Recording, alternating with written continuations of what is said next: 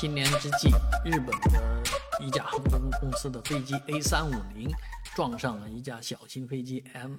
冲八啊，这个两个飞机相撞之后呢，呃，确实呃引起了观众们的大量的这个质疑和关注。而这架飞机目前的很多信息逐渐的清晰化，大家也大致知道这起事故是怎么发生的。呃，一架正常飞行从北海道飞往日本东京的大型的 A 三五零客机呢，呃，正常降落，但是呢，地面上却出现了一些问题。呃，一架准备去救灾的 冲巴飞机呢，在与塔台的交流当中出了一些问题，啊，大概意思就是叫你在待转弯区，但是你却直接转出去了。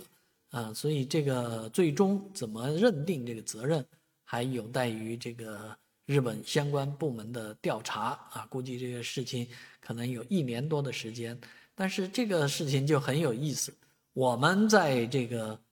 上海的道路上经常会看到这样的情况：就道路上画了虚线啊，然后呢，绿灯的时候，直行绿灯亮的时候呢，左转弯车通常是可以驶入到这个待转弯区里面去的。但是经常好多人不进不驶入进去，我有时候在后面也挺着急的，我就